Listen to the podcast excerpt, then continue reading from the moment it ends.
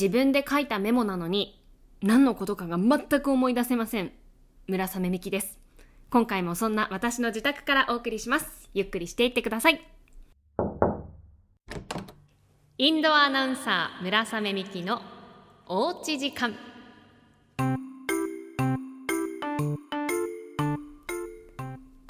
大事なことや期限があるものは忘れないように自分のデスクに付箋に書いて貼ってあるんです。1行しか書けないような細い付箋が何枚も貼ってある状態で今貼ってあるのがキャラバン反省、えー、反省点などをまとめて総括するっていうものを出し忘れないようにするため。あとは同じイベントについてお絵かき準備と永井さん打ち合わせっていうのが貼ってあります。これあのアナウンス部の永井公彦アナウンサーのことではなくラジオのスタッフに永井さんっていう方がいらっしゃって9月3日に遠軽町で STB ラジオの公開録音が行われます。太陽の丘コスモスフェスタというイベントに私司会で参加させていただくんですけれども、まあ、その打ち合わせを永井さんとするっていうこととあとはお絵描きですよっていうゲームコーナー。1人が絵を描いてもう1人が何の絵を描いてるか当てるっていうゲームコーナーを行うんですけれども普段はね絵が得意なスタッフがまあ、例えばこんな風に描いてみましたっていう風に見本の絵っていうのを描いてくれるんです。まあ、あとは木戸さんだったら木戸さんはもう絵が得意なのでご自身で描いてらっしゃるんですけど私はね絵が描けないんですよ。でも描かなきゃいけないので私が描けるような お題になると思います。遠軽町でも、えー、お絵描きですよ。やりますのでお近くの方是非遊びに来てください。で問題はですよもう一つ。何のことかわからない付箋が「先生」って書いてあってこれしか書いてないんです。全く思い出せなくって、まあ、普通に考えたら私の身近にいる先生ってことになりますよね。もうそうなってくるとその夕方の情報番組「ドサンコワイド179」の中で料理コーナーを担当している星沢幸子先生ってことになるんですけども星沢先生の案件だとしたら絶対に忘れてはいけないのに何のことかが全く思い出せないんです。しかもねもうこれ忘れてるのか思い出せないのかもうなんだかよくわからないですけど思い出せるまで剥がすに剥がせないですからずっと貼ってあるんです。プレッシャーなんですよね。これなんだろうこれなんだろうって見るたびに思うんですけど全然思い出せないんです。今回はですね、えー、いただいた質問にとにかく答えていきます。いろんな方からたくさんの回覧板回していただいていまして質問も結構いただいているのでお答えしていきます。それって本当？村雨 Q&A 前回の配信を聞いてくださって回覧板を送ってくださいました。TMTK さんからです。ありがとうございます。村雨さんパスタすする派なんだ。暑いって言ったりむせたり家にいる感が今回の放送はピカイチでした。といただきました。これ私も全く同じこと思ったんです。前回パスタを作ったんですけど私すすってたんですよ。ズルズルって。これ私毎回収録をしてで自分で編集もしているので全部聞き直すんですよね。でその時に気がついてもう全くの無意識でパスタすすってたんです。おそらくあの時のパスタってパスタの麺を半分に折って作ってるのでなんかこうフォークではうまくこう絡めることができなかったんですよね。なので無意識にすすったんじゃないかと思うんですけど私も聞いてびっくりしたんです。えなんかそばみたいな音すると思って。普段はフォークに巻きつけて食べるのですすりません。慎太郎さんです。初めて回してくださった方ですね。いつも楽しく聞かせてもらっています。先日の大北海道祭りも行きましたよ。あ札幌ドームでのイベントですね。ありがとうございます。村雨さんにお会いして実際の村雨さんは小顔でめっちゃ可愛かったです。ありがとうございます。うちの嫁さんもなんであんなにシュッとして小顔なんだろうと言っていました。やだもうありがとうございます。えそこで村雨さんに質問です。普段の村雨さんの小顔を保つルーティンを教えてください。また回覧板回しますね。はあ。小顔を保つルーティン。うん。そうですね。自分が小顔だと思ったことないですけど多分あの脳みその容量が少ないのが 理由だと思います。また回覧板お待ちしてます。慎太郎さんありがとうございました。えー、あそうだ。もう今日は暑いから。今回はこれを食べながら。話をしようと思っていたんでした。皆さん暑さでバテてませんか？北海道とは思えない暑さが続いてますよね。おととと。まだ硬いか。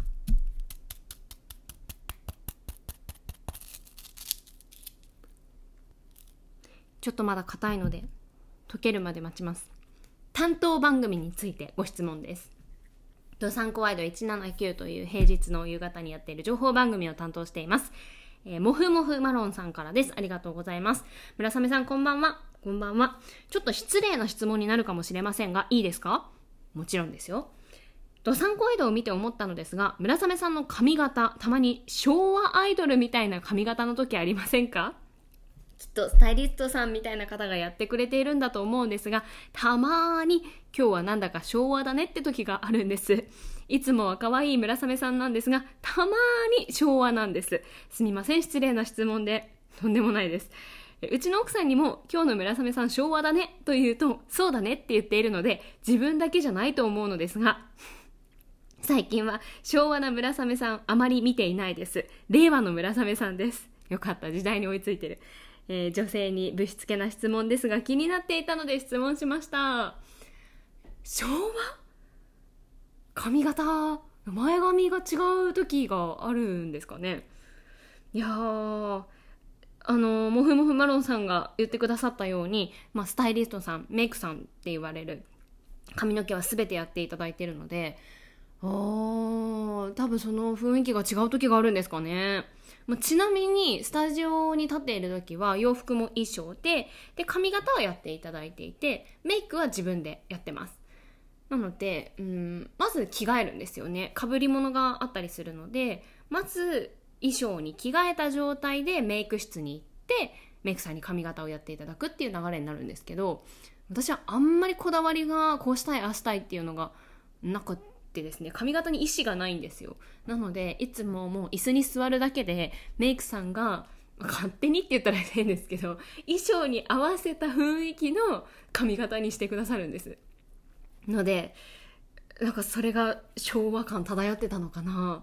今度もしそういう日があったらあのいついつのって教えてください。覚えてたら思い出してみます。ありがとうございます。細かいとこまで見てくださって。続いてもその番組のスタジオでのあることについてのご質問です。いつも私たち今日もお付き合いいただきありがとうございました。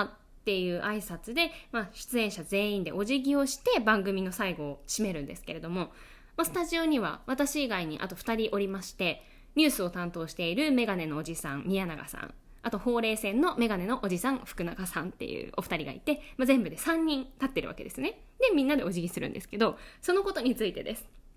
村雨さんこんにちは。こんにちは。今日はいつも気になっていることがあって回覧板をお届けしました。ありがとうございます。冗談だと思って読んでくださいね。笑いと。う怖い。それは、ドサンコワイドのエンディングで、福永さんが、今日もお付き合いいただきありがとうございましたと言った後に、宮永さん、福永さん、村雨さんは同時に頭をペコリと下げると思いますが、村雨さんのペコリのタイミングが毎日めちゃくちゃ早い。え？そうかな？特に8月21日月曜日は、ありがとう5歳くらいでペコリしてました。これってやっぱり狙ってるんでしょうか？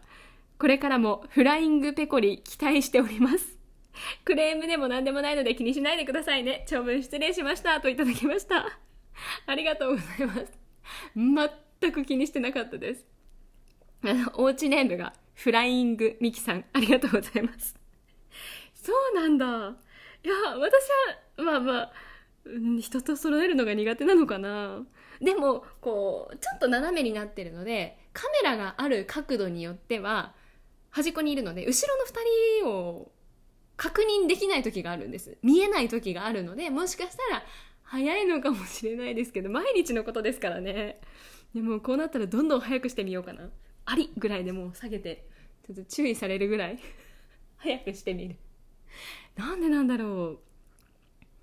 いやでも人と合わせるのが苦手なのかもしれない前に手相を見てもらったことがあるんですけどなんか本来線と線がくっついている人が多いところが私離れていてそれも結構な距離離れてるんですよ。そこを見て占い師さんが「あーあなたはね本当に人に合わせるのが苦手なもう個人プレーの子だからアメリカに行ったら成功するよ」って言われたことがあるので ちょっとこれからも早くお辞儀し続けます。ちょっと意識しちゃいますね。ありがとうございます。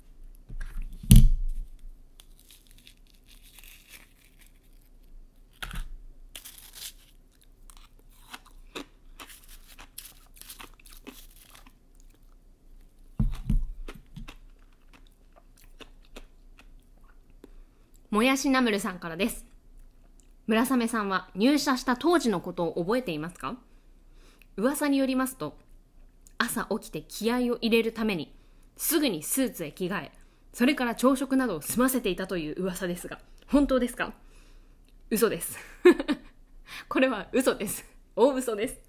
何の情報なんでしょうか？これ結構前にいただいた回覧板なんですけれども朝起きて低血圧なので基本的にクイックに動くことはできません。なのですぐに着替えるってことはないですね。ゆるりゆるりと起きてご飯を食べ化粧をし着替えるのはもう本当に家を出る4分前ぐらいですね。最後の最後に着替えて出ます。結構汚したりするから。なのでこれは嘘です。天野弱さんです。あめちゃん。おうち時間の写真でかなり年季の入った部屋着を着ていますがインドア派がしっかり出ていてとてもいいです。おうち時間のトップ画面っていうんですか？何て言うんでしょう？一番よく使っている村雨美樹のおうち時間って書いてあるあの写真のことですよねきっと。あれね部屋着じゃないんです。なんなら一丁羅です。あの紺色の洋服を着てるんですけど私の結構お気に入りの、まあ、セーターに近いのかなあれは。あの以前全国放送の「ヒルナンデス」で女子アナコーデバトルっていうなんか各局の女性のアナウンサーが自分で私服で洋服をコーディネートしてバトルするっていう企画があってそれに出させていただいた時に着た洋服です。だから一丁羅。部屋着じゃない。あの写真残ってるかな？もし残ってたらあのおうち時間のトップ画面とその私の一丁羅の写真載せますね。年季もまあ確かに年季は入ってますね。お気に入りだからずっと着てるんです。スマイルさんです。村雨さんは今年花火を見ましたか？あー花火は見てないです。家にいる時に音だけ聞こえたのでそれを楽しみました。下の階の高パパさんからです。彼氏にするならどっち ?1 食の好みが一緒。2テレビや音楽などの好みが一緒。これは1ですね。もう食の好みが一緒がいい。ご飯を食べることって多分多いと思うのでそこはなんか一緒がいいかな。逆にテレビとか音楽は私別に一緒に楽しめなくても大丈夫だからそれぞれ楽しめていればいいから一緒じゃなくて全く構わないです。うん。ということでもうじゃんじゃん質問に答えてきました。ちなみに今日食べていたアイスはサクレです。サクレレモン。